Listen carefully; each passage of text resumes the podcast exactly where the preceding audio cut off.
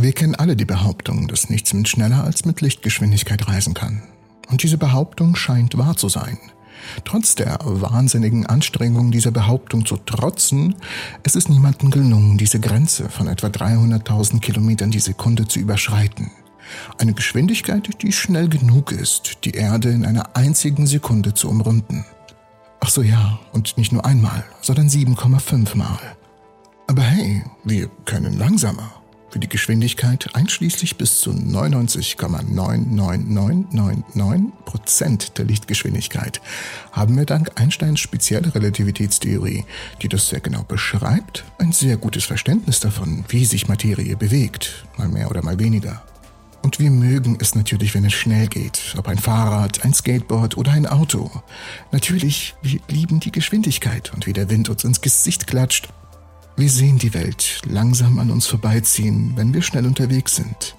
Was sehen wir, wenn wir noch schneller unterwegs sind? Oder besser gesagt, was erlebt und sieht das Licht selbst, wenn es mit der Lichtgeschwindigkeit fliegt? Lasst uns heute mal drüber sprechen. Wie sieht ein Lichtphoton Zeit und Raum? Und ich verspreche euch, alles wird einen Sinn machen und absolut gar nichts wird einen Sinn ergeben.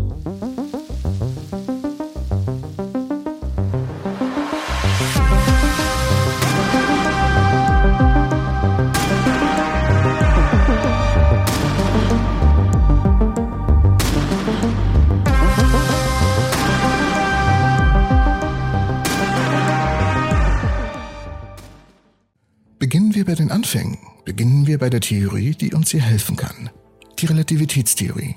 Bei Geschwindigkeiten, die langsamer als das Licht sind, machen Einsteins Gleichungen Vorhersagen zu Länge und Dauer, die zumindest physikalisch möglich sind. Zwei solche Phänomene sind Zeitdilatation und Längenkontraktion. Einsteins Gleichungen sagen voraus, dass die Zeit für ein sich bewegendes Objekt langsamer vergeht, verglichen mit einem ruhenden Beobachter. Dies wird als Zeitdilatation bezeichnet. Zum Beispiel, wenn eine Person auf der Erde eine Uhr in einem Raumschiff beobachtet, das sich mit einer sehr hohen Geschwindigkeit bewegt, wird die Uhr langsamer zu laufen scheinen, als wenn sie hier auf der Erde wäre. Dieser Effekt wird erst bei Geschwindigkeiten, die einen signifikanten Bruchteil der Lichtgeschwindigkeit erreichen, erst so wirklich spürbar.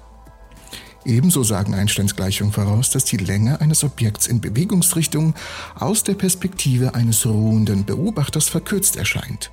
Ein Phänomen, das als Längenkontraktion bekannt ist.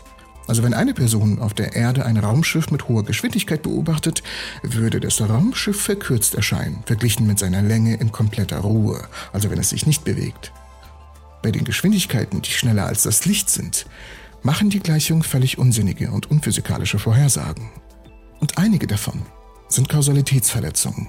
Ein Hauptproblem, das auftreten würde, wenn Informationen oder Objekte schneller als das Licht reisen könnten. Es ist die Verletzung der Kausalität. Sagen wir mal, wir könnten zum Beispiel SMS schneller als mit Lichtgeschwindigkeiten versenden. Nun, das Problem wäre, dass wenn du eine solche SMS senden würdest, würdest du eine Antwort auf deine SMS bekommen, bevor du deine SMS gesendet hast. Das würde uns alle sehr verwirren. Zudem, gemäß der speziellen Relativitätstheorie, würde die Energie eines Objektes ins Unendliche steigen, wenn es die Lichtgeschwindigkeit erreicht. Daher wäre unendlich viel Energie erforderlich, um ein Objekt auf eine Geschwindigkeit zu beschleunigen, die über die Lichtgeschwindigkeit hinausgeht. Dies widerspricht eigentlich unserem Verständnis der Physik und ist ziemlich unpraktikabel. Aber was passiert bei genauer Lichtgeschwindigkeit? Nun, auch da tauchen Unendlichkeiten in den Gleichungen auf. Unendlichkeiten sind nicht physikalisch und das bedeutet, dass die Gleichungen für diese Geschwindigkeiten nicht wirklich funktionieren. Das ist die erste und wichtige Botschaft, die wir lernen sollten.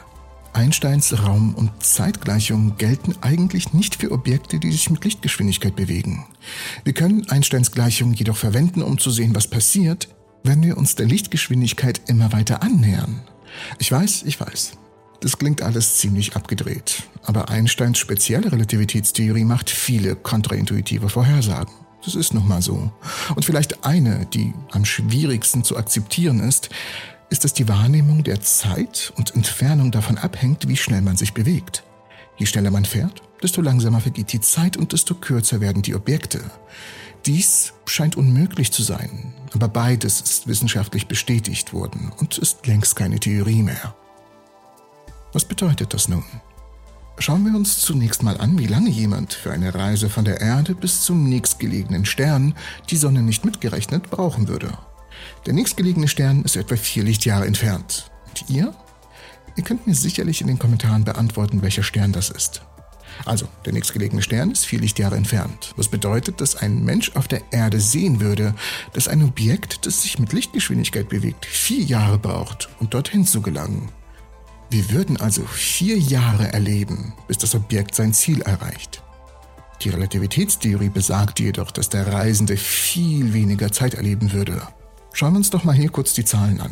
Wenn jemand die Reise mit 99% der Lichtgeschwindigkeit machen würde, würde eine erdgebundene Person sagen, dass die Reise vier Jahre lang gedauert hat. Der Reisende würde jedoch sagen, dass die Reise nur knapp sieben Monate gedauert hat. Bei 99,9% der Lichtgeschwindigkeit würde der Reisende sagen, dass die Reise etwas mehr als zwei Monate gedauert hat.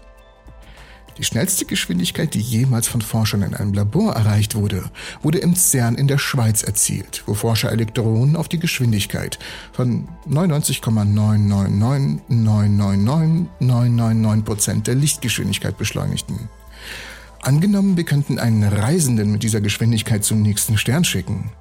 Wie lange würde Ihnen die Reise vorkommen? Ein Monat? Drei Wochen? Eine Woche? Nein, knapp zehn Minuten. Wenn wir diesen Trend jetzt fortsetzen und die Geschwindigkeit immer näher an die Lichtgeschwindigkeit heranführen, sehen wir, dass ein Photon laut Einsteins Gleichung auf dem Weg von der Erde zum nächsten Stern null Zeit benötigen würde. Im Wesentlichen würde es zur gleichen Zeit abreisen und ankommen. Und wenn es keine Zeit bräuchte, um von einem Ort zum anderen zu gelangen, würde es in allen dazwischenliegenden Orten gleichzeitig existieren. Das Photon wäre überall gleichzeitig. Ich habe es euch versprochen, nichts ergibt hier wirklich einen Sinn. Hier müssen wir uns in Erinnerung rufen, dass die Person auf der Erde und das Photon sehr unterschiedliche Erfahrungen machen. Der Mensch auf der Erde sieht, dass die Reise vier Jahre lang dauert und sieht nicht, dass die Lichtgeschwindigkeit oder das Licht gleichzeitig ausgesendet wird und gleichzeitig ankommt. Wie das Lichtphoton den Raum erlebt, lässt sich mit dem gleichen Ansatz ermitteln. Während ein Reisender immer schneller wird, erscheint die Entfernung zwischen der Erde und den fernen Stern immer kürzer. Während der Mensch auf der Erde eine Entfernung von vier Lichtjahren sieht, sieht der Reisende bei der schnellsten von der Menschheit erreichten Geschwindigkeit eine Entfernung, die nur einen winzigen Bruchteil davon ausmacht. Und wenn ein hypothetischer Reisender in der Lage wäre, sich mit Lichtgeschwindigkeit zu bewegen, würde die Entfernung direkt auf Null schrumpfen. Es ist so, als würdest du einfach nur eine Tür aufmachen und direkt irgendwo anders erscheinen, an einer Entfernung, die sehr, sehr, sehr weit von dir weg ist. Doch für andere, die dir dabei zuschauen, dann würdest du vier Jahre lang brauchen, um durch diese Tür zu gehen.